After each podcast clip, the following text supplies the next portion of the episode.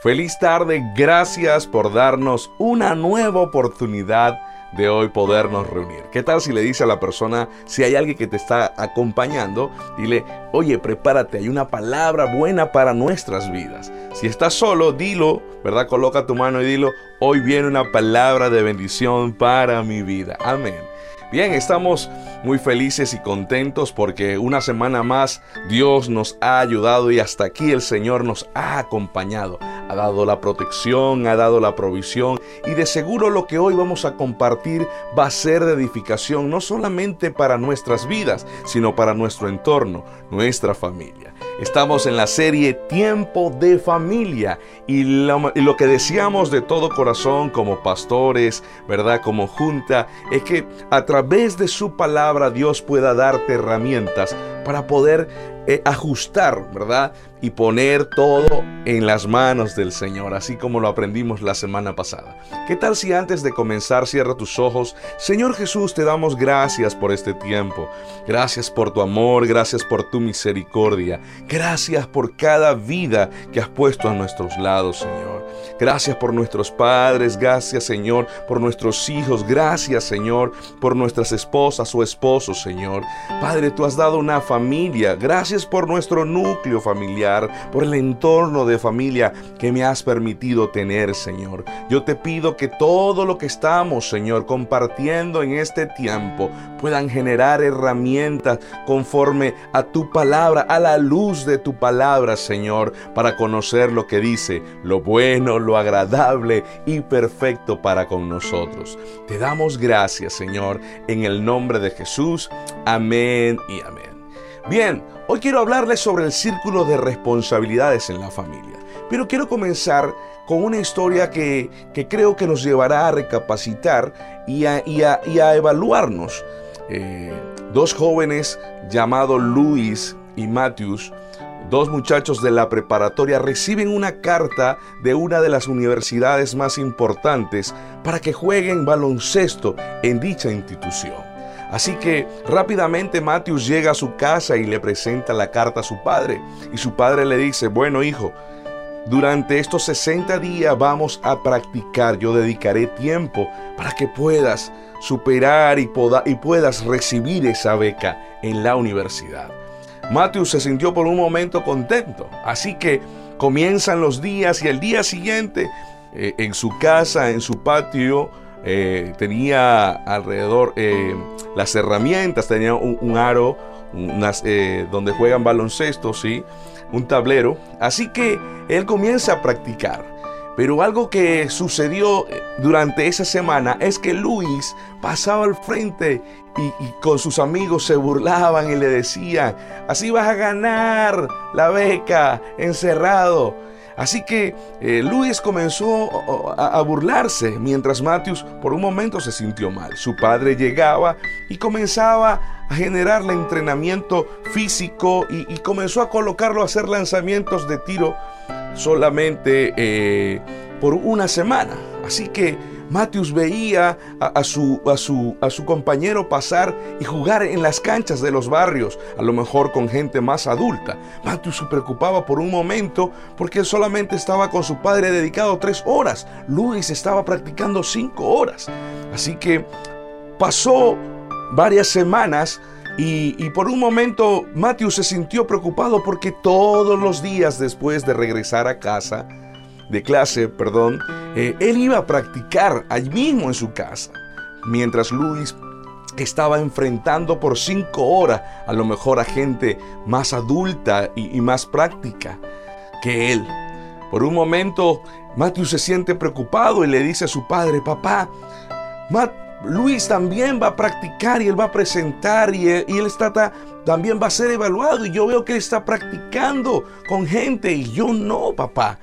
Su padre, un hombre que fue ex, ex de la universidad, le comenta y le dice, hijo, no te preocupes. Dedícate a cada una de las disciplinas y de los ejercicios que te estoy encomendando. Por un momento, Matthews se sintió preocupado, pero el día siguiente su padre llama a exjugadores de, de, la universidad que le acompañaron en su época. Así que jugaron alrededor de tres horas y se dedicaron tres horas más a ver juegos de la NBA, ver algunas técnicas y comenzaron a compartir y reír. Cerca de la fecha del examen donde iban los coaches a evaluarlos, eh, se acercaba una de las fiestas de cumpleaños de, los de un compañero de clase.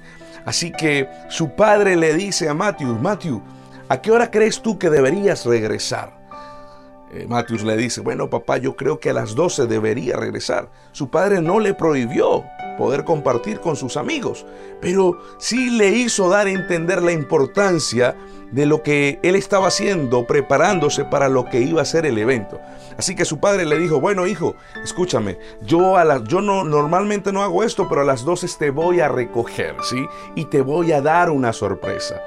Porque al escuchar Matthew que lo iba a recoger, ya un muchacho que iba hacia la universidad, se sintió, pues, papá quiere gobernarme, papá todavía quiere estar sobre mí. Pero cuando su padre le dijo sabiamente que le tenía una sorpresa, su actitud cambió por un momento. Así que Matthew fue a la fiesta y allá se consiguió a Luis y estaban todos los compañeros de curso, ¿verdad? Así que eh, entre compartir, comer y disfrutar la fiesta, Llegaron las 12 y su padre toca la bocina para que Matthew salga. Los compañeros y Luis sobre todo comenzó a alardear y comenzó a burlarse de Matthews. Matthews llegó, lo miró y solamente volteó y caminó hacia el auto donde estaba su padre. A lo mejor abrió su puerta, agachó su rostro porque se sintió a lo mejor avergonzado delante de sus amigos. Sin embargo, su padre lo saludó, lo abrazó y le dijo, ven, te toca manejar a ti. Eso cambió la actitud por un momento de Matthews. Así que Matthews eh, salió del auto y condujo hacia casa. Al llegar, al terminar casi la noche, Luis no solamente había desgastado sus fuerzas, sino que había bebido. Al irse a casa, eh, Luis se monta en su motocicleta y al enderezarla no se dio cuenta que estaba muy cerca de un automóvil y golpeó su tobillo derecho. Al darse cuenta fue el dolor muy grande y lesionó su tobillo a eso de las 5 de la mañana. Terminar esta noche, se dice que al pasar los días llegó el día de la evaluación. Luis estaba eh, llegando, cojeando, pero por su forma de ser, alardeaba y, creía que iba a obtener el, el, mérito de poder ir a la universidad. Sin embargo, Matthews también llegó y Matthews estaba seguro porque toda la práctica que vivió con su padre dio un resultado que el día anterior de 60 tiros libres acertó 52. De 40 lanzamientos de larga distancia acertó 28, así que él estaba muy seguro lo que iba a suceder. Comienza el juego donde los dos comienzan a demostrar y ya en los primeros minutos Luis se sentía agotado.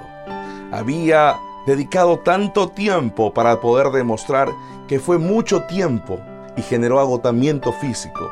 Aparte que recuerde, su tobillo estaba lesionado. Matthews no.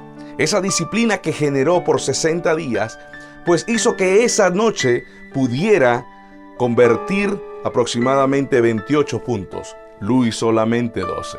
Al terminar, escúcheme bien, Matthews recibió la beca para ir a la universidad.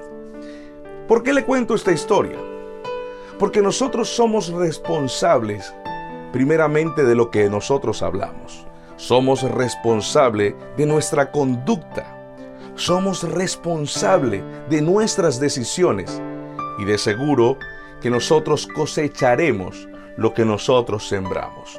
Comienzo hoy este tema porque para poder generar el proyecto de familia y tener responsabilidades en nuestro círculo, debemos entender que nosotros como persona, cada acción, cada palabra, cada conducta que nosotros tengamos aptitud nos dará un resultado y reflejará si verdaderamente recibiremos bendiciones. Recuerde, la Biblia establece algunos parámetros. Y la Biblia dice que si nosotros buscamos de la palabra de Dios, dice la, la, Biblia que Él bendecirá y prosperará todo lo que nosotros hacemos. Por eso que hoy, al comenzar este tiempo, yo quiero que usted vea a través de la luz de la palabra. La Biblia dice, lámpara es a mis pies tu, palabra y lumbrera mi camino. Su palabra nos guía a través que sea ese filtro para tus acciones y tus decisiones. Porque recuerda lo que dice Josué 1.8, para que te vaya bien y seas prosperado. Así que la Biblia dice en Proverbios 13.3, el que refrena su lengua protege su vida, pero el ligero de labios provoca su ruina. Al mismo tiempo, Proverbios 12, del 15 al 19 dice, los necios creen que en su propio camino es lo correcto, pero los sabios prestan atención a otros. Un necio se enoja enseguida, pero una persona sabia mantiene la calma cuando lo insultan. Un testigo honrado dice la verdad. Un testigo falso dice mentiras. Algunas personas hacen comentarios hirientes, pero las palabras del sabio traen alivio. Las palabras veraces soportan la prueba del tiempo, pero las mentiras pronto se descubren. La actitud que tú tomes, la, conducta, la, la forma en que tú enfrentas las situaciones y circunstancias, ¿verdad? Reflejarán la responsabilidad que tú tendrás en un futuro. Lucas 6:37 dice, no juzguen a los demás y no serán juzgados. No condenen a otros para que no se vuelva en su contra. Perdonen a otros y ustedes serán perdonados. Nuestra acción es importante. Y comienzo reflejando hablando sobre la responsabilidad individual, pero trayendo algunos versículos que son importantes para que te vaya bien. Gálatas 7, 6, 7 dice, no crean ustedes que pueden engañar a Dios. Cada uno cosechará lo que haya sembrado.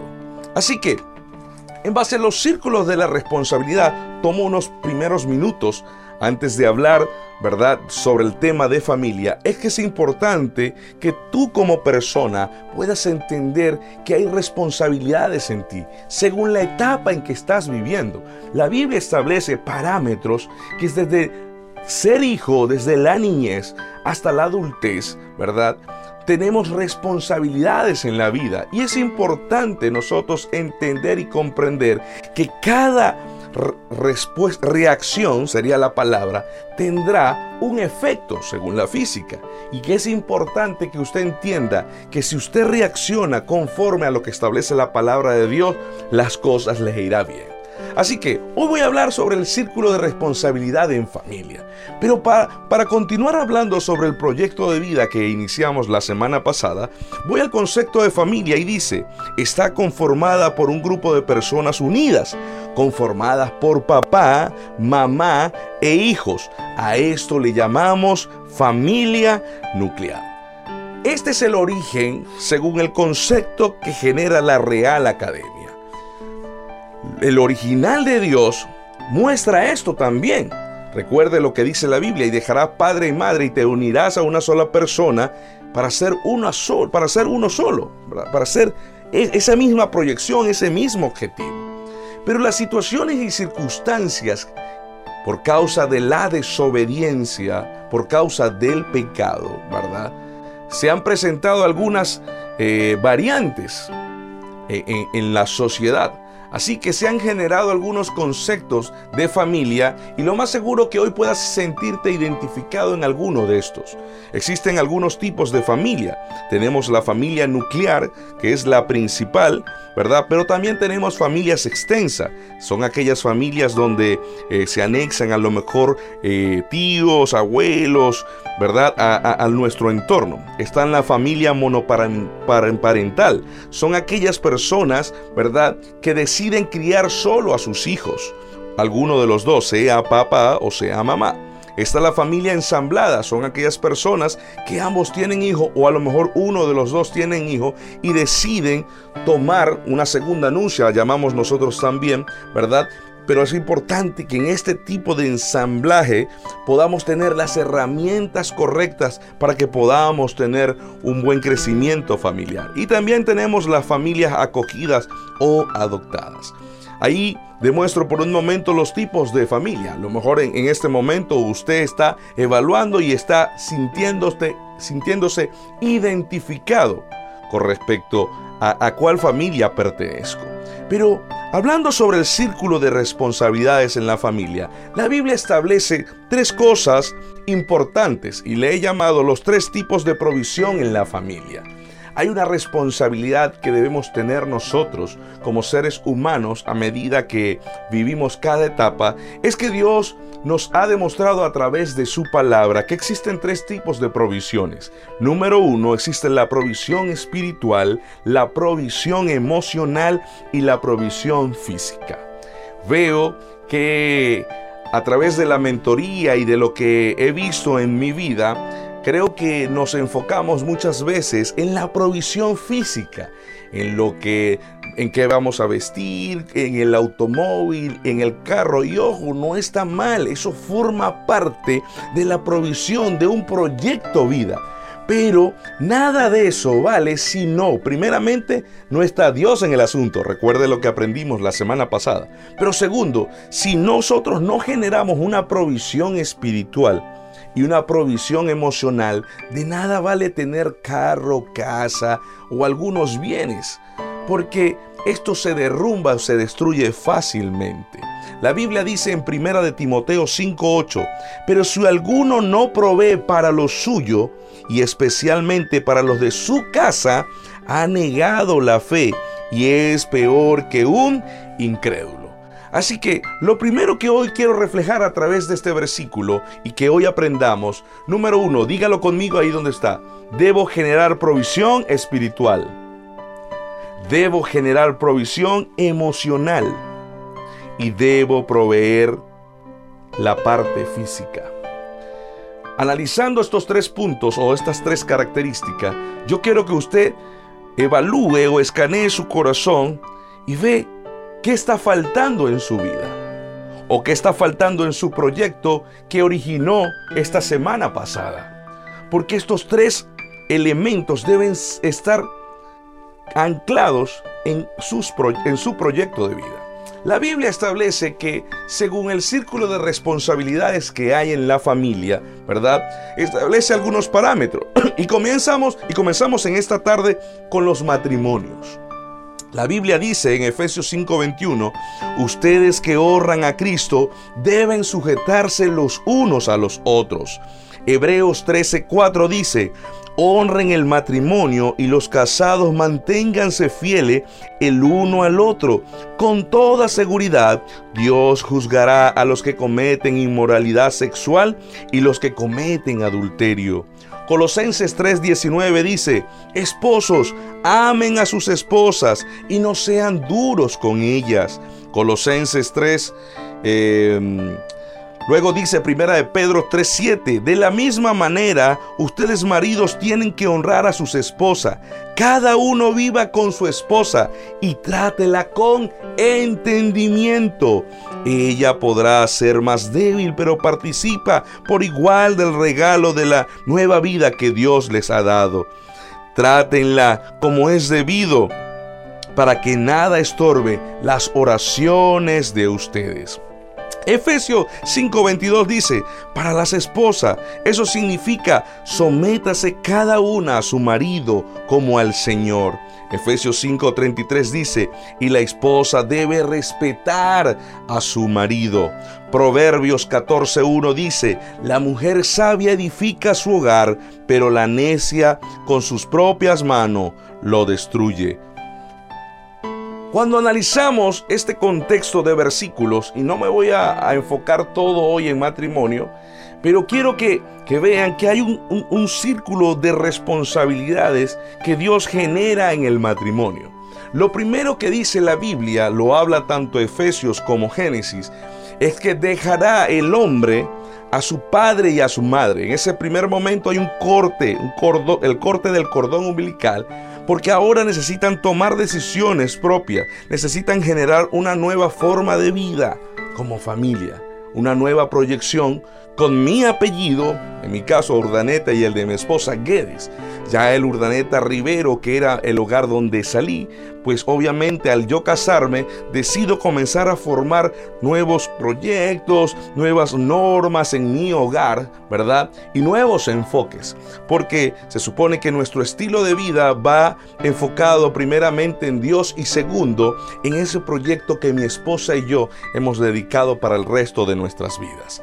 Así que después de cortar el cordón umbilical, la Biblia establece algunos parámetros. Lo primero es que la Biblia dice, sométanse los unos a los otros, apóyense, ámense. Hay palabras que son claves en esta relación. Sopórtense, entiéndanse. Y que como esposo o como hombre, dice, debemos entender a la mujer, debemos tratarla como una flor como vasija frágil, dice la Biblia. O sea, y cuando eso no quiere decir que ella es débil en cuestión de eh, a lo mejor emocional, porque yo no sé cuántos han experimentado esto. La mujer, la esposa de uno, es, la que le da fuerza, da palabras de aliento y uno recupera ese valor. Escuchaba aquellos días en nuestras reuniones de matrimonio y una de las personas decía, algo que yo entendí es que yo soy la cabeza, pero mi esposa es el cuello. Y el cuello es la que nos da la dirección de nuestra cabeza. Y ciertamente Dios nos dio a nosotros como hombre una responsabilidad, una demanda que Dios va a dar, que si nuestro esposo o nuestros hijos están mal, es responsabilidad del hombre. Así que yo quiero que usted como hombre en este momento que me está escuchando, si usted está casado y si no está casado, aprenda este principio. Lo primero que debe saber es que Dios a nosotros nos dio una responsabilidad de proveer espiritualmente. Por eso la Biblia dice en el Antiguo Testamento y lo une en el Nuevo Testamento que nosotros somos los sacerdotes del hogar. Escúchame, no puede levantarse un altar familiar si papá no está presente. Y hay algo tremendo porque hablábamos en el taller de uno de mis amigos que intervino en el taller y él dijo, algo que aprendí es que mi oración, mi petición hacia Dios tiene que ser en conjunta. Y es lo que establece la Biblia. Tú no puedes pedirle a Dios algo cuando tienes problemas con tu pareja. Debes estar en comunión. Por eso la Biblia también dice que si tú tienes algo contra tu hermano, deja tu ofrenda, o sea, deja lo que estás haciendo, ve, pídele perdón y regresa. Y así es lo que Dios está demandando para cada uno de nosotros como hombre. La mujer debe sujetarse y cuando habla de sujeción no está hablando de ser pisoteada, no, es ser el apoyo a su esposo. Siempre he dicho, y, en estas semanas, en las oportunidades, mi esposa, estuvimos analizando algo y me encantó lo que me compartió mi esposa, eh, es que nosotros cuando vemos la sujeción, lo vemos como el metro, yo no sé, por lo menos aquí en Santiago, nosotros tenemos parte del metro que es aéreo, ¿sí? Y, el metro, eh, él camina por unos rieles, ¿sí? Él rueda o circula a través de unos rieles, pero hay, ¿verdad? Unos, unos fragmentos de, cemento, ¿verdad? Que sostiene para que todo el tren y los rieles puedan mantenerse firmes. Si se da cuenta, la mujer, Dios le da algo especial. Y por eso la Biblia dice que la mujer sabia edifica su casa y puede sostener el hogar. Porque ella sabe, yo no sé si usted sabe, pero por lo general siempre veo eh, esto en la familia, que la mujer por, eh, tiene esa intuición a la hora de ver eh, el, el trato, ¿verdad? O la conexión que tiene papá con los hijos. Mi esposa siempre cuando ve que a lo mejor puedo estar dedicándole más tiempo a uno de mis hijos o a lo mejor estoy dando más palabras de afirmación a uno que otro. Ella siempre está velando por el corazón de los tres hijos que tengo.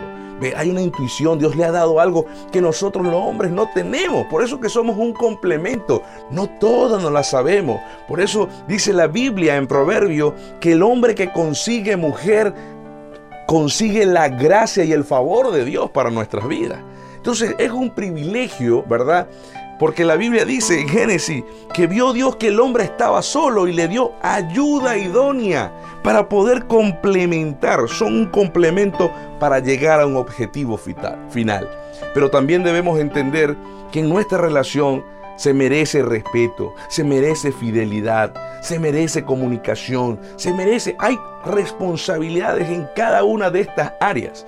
Y, y, esto lo vamos a ampliar en cada una de las redes.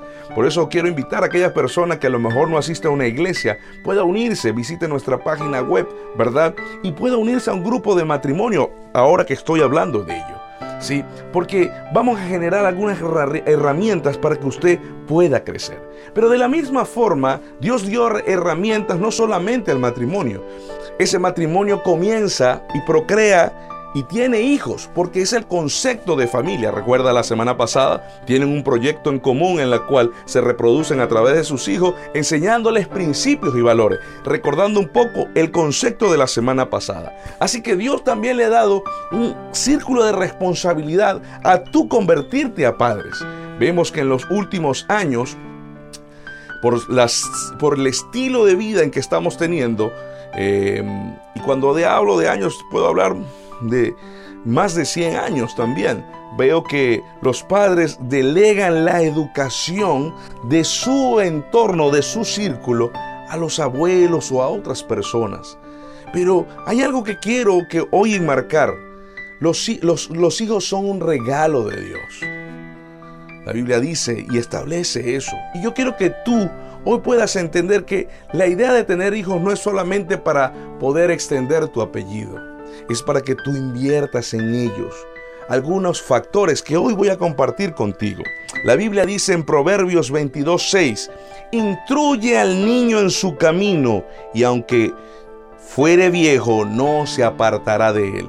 Esto no se lo está diciendo, escúchame, al abuelo, no se lo está diciendo a las instituciones, se lo está diciendo al padre. Hay una conexión emocional cuando tú estudias las emociones, ¿verdad? Y las conexiones que hay entre el, feto y a medida que va creciendo, ¿verdad? Hay una conexión no solamente física, sino almática. Yo no sé si usted ha, visitado o ha acompañado a alguien, ¿verdad? Que no ha eh, salido embarazado, pero con los obstetra, ¿verdad? Eh, por lo general el primer consejo que le dan a las madres es que traten de no estresarse durante el embarazo para que esto no le afecte a su hijo. Es porque aunque su hijo no le está viendo, está sintiendo, hay una conexión, ¿verdad? Emocional. Y la Biblia refleja que la importancia que tienen los padres sobre los hijos son importantes para nosotros generar hombres y mujeres de bien. Así que la Biblia dice en Proverbios también, ¿verdad? Eh, Proverbios 3:12 dice, porque Dios corrige a quienes ama, como corrige un padre a sus hijos. La corrección forma algo importante, ¿verdad? De los hijos. Pero Voy a tomar este versículo que para mí comienza la esencia de lo que es ser padre. Efesios 6:4, según la traducción lenguaje actual, dice, padres no hagan enojar a sus hijos, más bien, edúquenlo y denles enseñanzas cristianas. Este versículo yo lo conecto directamente a lo que hablamos la semana pasada según el concepto que nosotros debemos inculcar valores y principios. Cuando yo me voy a este versículo, la palabra donde dice edúquenlos es donde usted va a generarle la información de los valores. Pero cuando dice y denles enseñanza cristiana, usted va a infundir en ellos los principios de vida. Dios, yo, familia, servicio, trabajo o estudio. Son cinco principios elementales para el desarrollo del ser de una persona. Así que yo quiero que usted entienda y comience a evaluarse como padre. Usted tiene la responsabilidad de enseñarle cada uno de los valores, no la institución. Yo recuerdo hace unos años atrás conversaba con quien fue mi directora, pero también es pastora, y, y algo que compartíamos es que ella me decía que por lo general los padres muchas veces inscriben a sus hijos en los colegios para que los eduquen. Y las instituciones lo que generan es información, educando un área, ¿sí? Pero la educación comienza desde el hogar. y veíamos muchachos muy inteligentes, pero generando rebeldía, porque había un rechazo sin querer de sus padres, porque sentían estos niños que eh, el trabajo o algunos eventos eran más importantes que ellos. Entonces, lo primero que la Biblia establece es estos principios. Al tú tener estos principios, para ti es importante, ¿verdad? No solamente enseñarle instruirle, sino corregirle también. La Biblia también dice que debemos disciplinarlo. Proverbios 29, 15 dice, disciplinar a un niño produce sabiduría, pero un hijo sin disciplina avergüenza a su madre. Quiero recordar y me voy a la historia. El padre tomó a su hijo y le dijo, vamos, por estos 60 días vamos a lanzar tú y yo aquí en la casa nada más. A lo mejor por un momento el muchacho se sintió, oye, yo debería estar haciendo lo mismo que Luis. Pero su padre, él sabía que su hijo debería mejorar, debía en ese momento mejorar sus lanzamientos para que el día en que jugara, desde donde estuviera en cualquier posición, él pudiera lanzar y acertar el balón en la cesta. Así que generó en el hijo algo, disciplina, ¿sabe? Mientras que el otro muchacho jugaba cinco horas sin descansar, este padre le generaba primeramente una calistenia, le llamamos nosotros, un calentamiento en sus músculos, ¿verdad? Y, para todo deportista sabe que el inicio, igual pasa con nosotros como músicos, hay que calentar antes, eh, de repente es lo más fastidioso cuando hasta comenzamos a estudiar música pero es necesario para poder tener la agilidad de todo lo que nosotros vamos a hacer. Entonces, dentro de la disciplina, dice la Biblia que eso producirá sabiduría. ¿Y sabe qué se llama eso? Hábitos. Comenzamos a enseñarle a nuestros hijos hábitos. Pero un niño que no tiene disciplina o hábitos, la Biblia dice que el hijo consentido es vergüenza para la madre. Y tiene que ver con esto porque no hemos instruido enseñado estos principios. La Biblia también determina en Deuteronomio 6 del 6 al 7, y estas palabras que yo te mando hoy, dice el Señor, estarán sobre primeramente sobre tu corazón y diligentemente le enseñarás a tus hijos. Fíjese lo que dice, diligentemente y hablarás de ella cuando te sientes en tu casa, cuando andes por el camino, cuando te acuestes y cuando te levantes. Por eso refuerzo lo que hablaba Efesios 6 cuarto, las enseñanzas que podamos darle a través de su palabra, les enseñará el filtro, ¿verdad?, para tomar buenas decisiones. La pastora en la primera prédica de la serie recordó un evento que tuvimos con nuestros hijos. Así que Giselle se sentía mal. Y la primera acción que tomó Gabriela fue llamar a su hermano y decirle, ven, vamos, oremos por Giselle.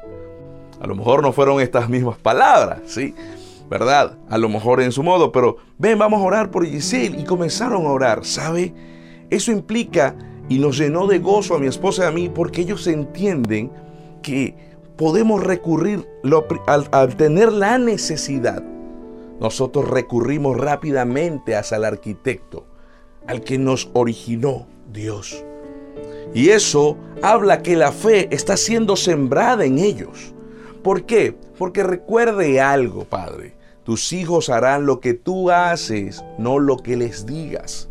Por eso quiero hoy motivarlo. Así que, mire, conéctelo todos los domingos a las 3 de la tarde. Y no solamente ahí que ellos lo vean, siéntese usted con ellos.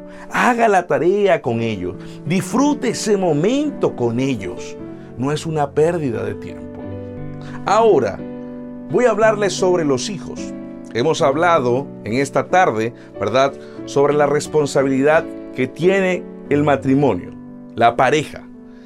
Hemos hablado sobre la responsabilidad de ese círculo familiar, porque hoy estoy tratando de hablar de ese núcleo, ¿sí? Primeramente papá, mamá, hijos. Pero si tú tienes una familia extensa, una familia monoparental, ¿verdad? O ensamblada, debes tomar cada uno de estos estatutos, ¿verdad?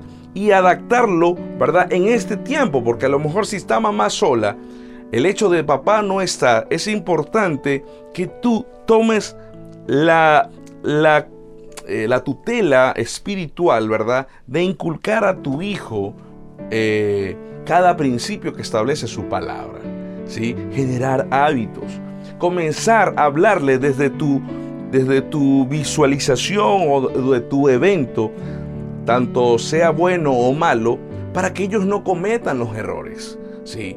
Y comenzar a mostrarle, y no por obligación, la Biblia dice diligentemente debemos enseñar nosotros como padres.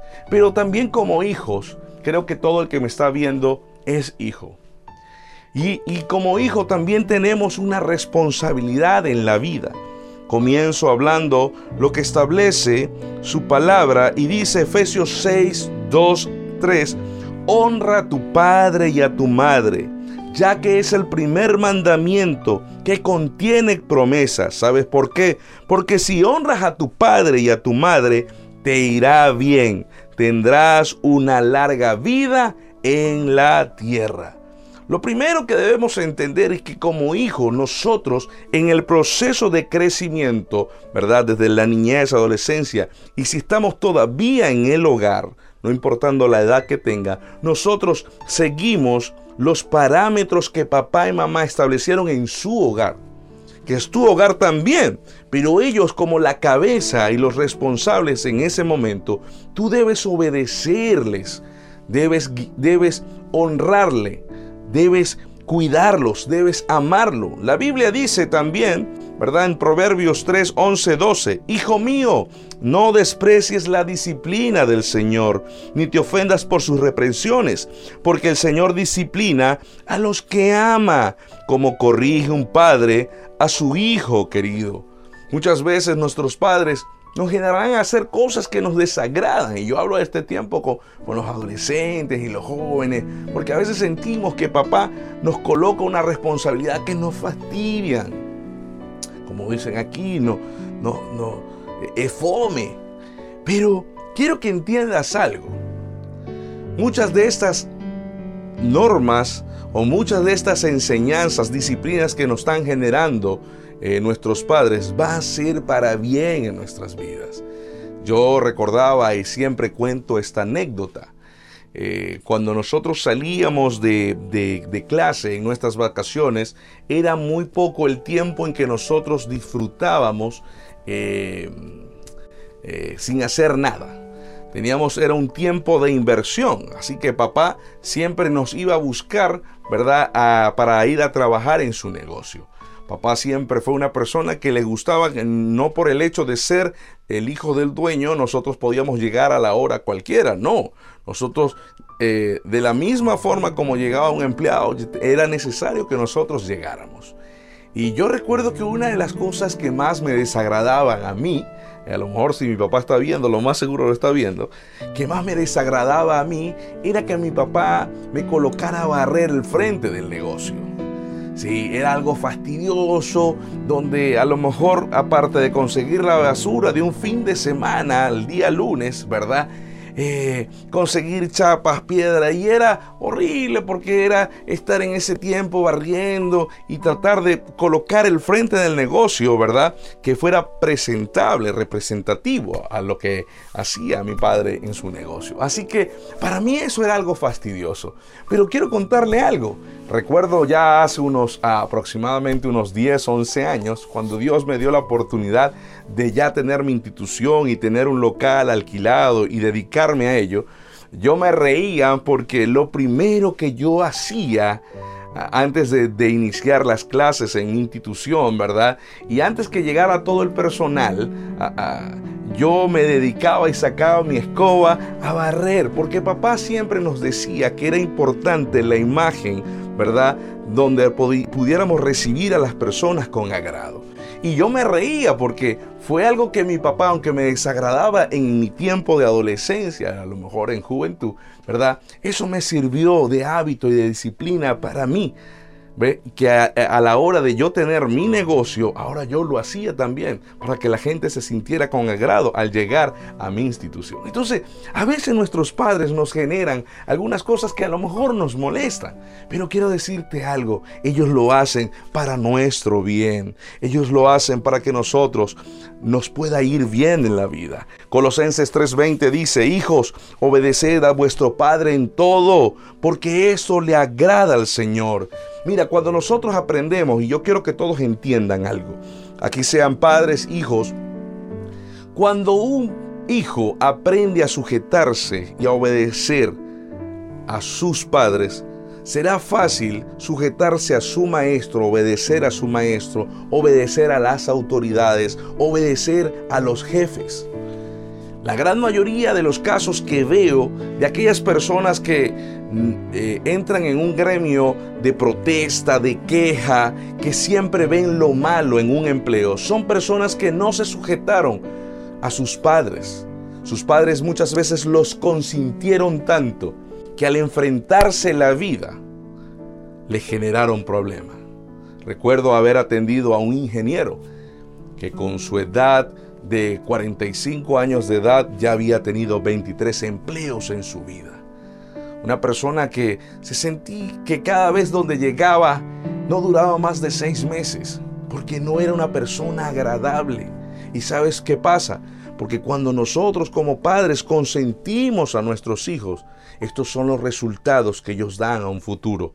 Pero también, hijos, yo quiero que ustedes entiendan algo. Es importante que nosotros podamos agradar al Señor a través de la obediencia. Porque si nosotros aprendemos a obedecer y ser sujeto, en la vida nos irá bien. Hoy yo quiero que tú me estás viendo. Porque aunque tengas 18, 22, 23 y estás bajo la cobertura de tu padre y tu madre, y todavía ella o él te dicen algo, no lo tomes a mal. Hay algo que Él desea que tú aprendas para que te vaya bien en tu vida. Proverbios 15:5 dice, solo un necio desprecia la disciplina de sus padres. El que aprende de la corrección es sabio. Así que hoy quise hablar sobre el círculo de la responsabilidad de los, del matrimonio, de los padres y de los hijos, de ese primer núcleo familiar. Después de haber plasmado tu proyecto de vida, es importante que tú anexes estos tres elementos importantes sobre la provisión espiritual, emocional y física. Yo quiero que tú en, tu etapa en la que estás viviendo puedas velar y escanear qué necesitas cambiar en tu vida. Pero recuérdate lo que dice el Salmo 127.1 y con esto termino. Si Jehová no edificare su casa, en vano están los edificadores. Si Dios no está en tu proyecto de vida, en tu matrimonio, tú como padre, tú como hijo, tendrás conflictos en tu relación. Tendrás conflictos en tu familia. Porque aunque podamos tener diferencia, el apóstol Pablo refleja y habla mucho sobre el perdonar, porque sabe que la convivencia del ser humano es difícil. Uno de los versículos más marcados en el Nuevo Testamento es el perdonar. ¿Y sabes por qué? Porque el convivir con una persona que piensa diferente que yo es difícil. Sé que usted ahí está mirando a la persona que está a su lado, si está con alguien. Es difícil. Pero también la Biblia nos da herramientas para que nosotros podamos salir de ello y que podamos tener una convivencia, sea en el matrimonio, sea entre la relación padre-hijo, hijo-padre, feliz, bien. Que nosotros podamos tener un tiempo de comunicación. Y, uno de los elementos principales, y, y aunque siempre lo hablo a nivel de relación matrimonial, lo voy a traer en el entorno familiar mientras que tengas una buena comunicación, mientras se generen los límites del respeto, de la educación, de los hábitos, y mientras haya afecto, las cosas marcharán bien. Porque la Biblia dice que Dios es un Dios de amor y Él desea que sus hijos de igual forma lo reflejen y lo reflejan a través de estos tres principios. Amén Así que cierra tus ojos ahí donde tú estás. Señor Jesús, gracias por este tiempo que tú nos has dado.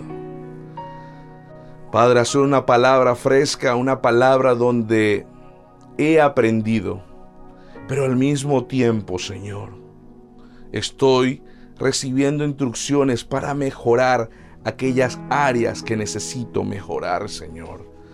Padre, a lo mejor hay personas que me están viendo y me están escuchando y no habían aprendido estos principios. Y por eso su relación familiar no ha ido marchando bien. A lo mejor llegó al punto donde se quebró y se generó una división. A lo mejor hay hijos con padres divorciados. A lo mejor hay una madre sola en la cual ha sido abandonado por su pareja. A lo mejor hay un hombre o una mujer que quedó viuda. A lo mejor hay un hombre y una mujer que está esperando su pareja ideal. Allí, quien me está escuchando, sé que hay seres humanos viviendo una etapa de hijo, de padre y de esposo. Yo te pido, Señor, que la revelación de tu palabra pueda llegar a la profundidad de su corazón. Porque algo que tú estableces en tu palabra es que no seamos oidores, sino seamos hacedores de tu verdad. Y muchas veces como cristianos queremos, Señor, pues recibir una palabra y un rema poderoso de ti, Señor, donde mis labios puedan llenarse de ese conocimiento de tu palabra. Pero la Biblia dice que si tú no estás en nuestra familia, si tú, Señor, no estás en ella, no, obtendremos, Señor, las herramientas ni tendremos las soluciones a los problemas que podamos enfrentar. Y por eso tu palabra dice que quien no gobierne bien su casa no puede ejercer un ministerio un trabajo dentro, un liderazgo dentro de la iglesia. Porque no se trata solamente del conocerte a ti, Señor. Se trata, Señor, de la convivencia y del día a día. Y muchas veces nosotros somos desconocedores de esto. Pero hoy, Señor, a través de este mensaje, nos estás enseñando y nos estás dando herramientas de cómo debe ser nuestro día a día como hijos tuyos. Que por, a lo mejor por falta de esa información que no tuvieron nuestros padres, esa falta de información, a lo mejor ellos cometieron errores y vivimos consecuencia de sus errores. Pero hoy, Señor, yo determino, Señor, que aquel que está casado no Padre amado, cortará toda esa maldición generacional, esa falta de conocimiento y tomará estas herramientas para que su familia esté conforme a la voluntad del Señor, para que el Señor bendiga su hogar, porque es lo que está establecido en tu palabra. Gracias por este mensaje, Señor, porque sé que será de edificación. Para mi vida lo ha sido, Señor, para mi familia y sé que para cada oyente también lo será. Te damos gracias en el nombre de Jesús. Amén y amén.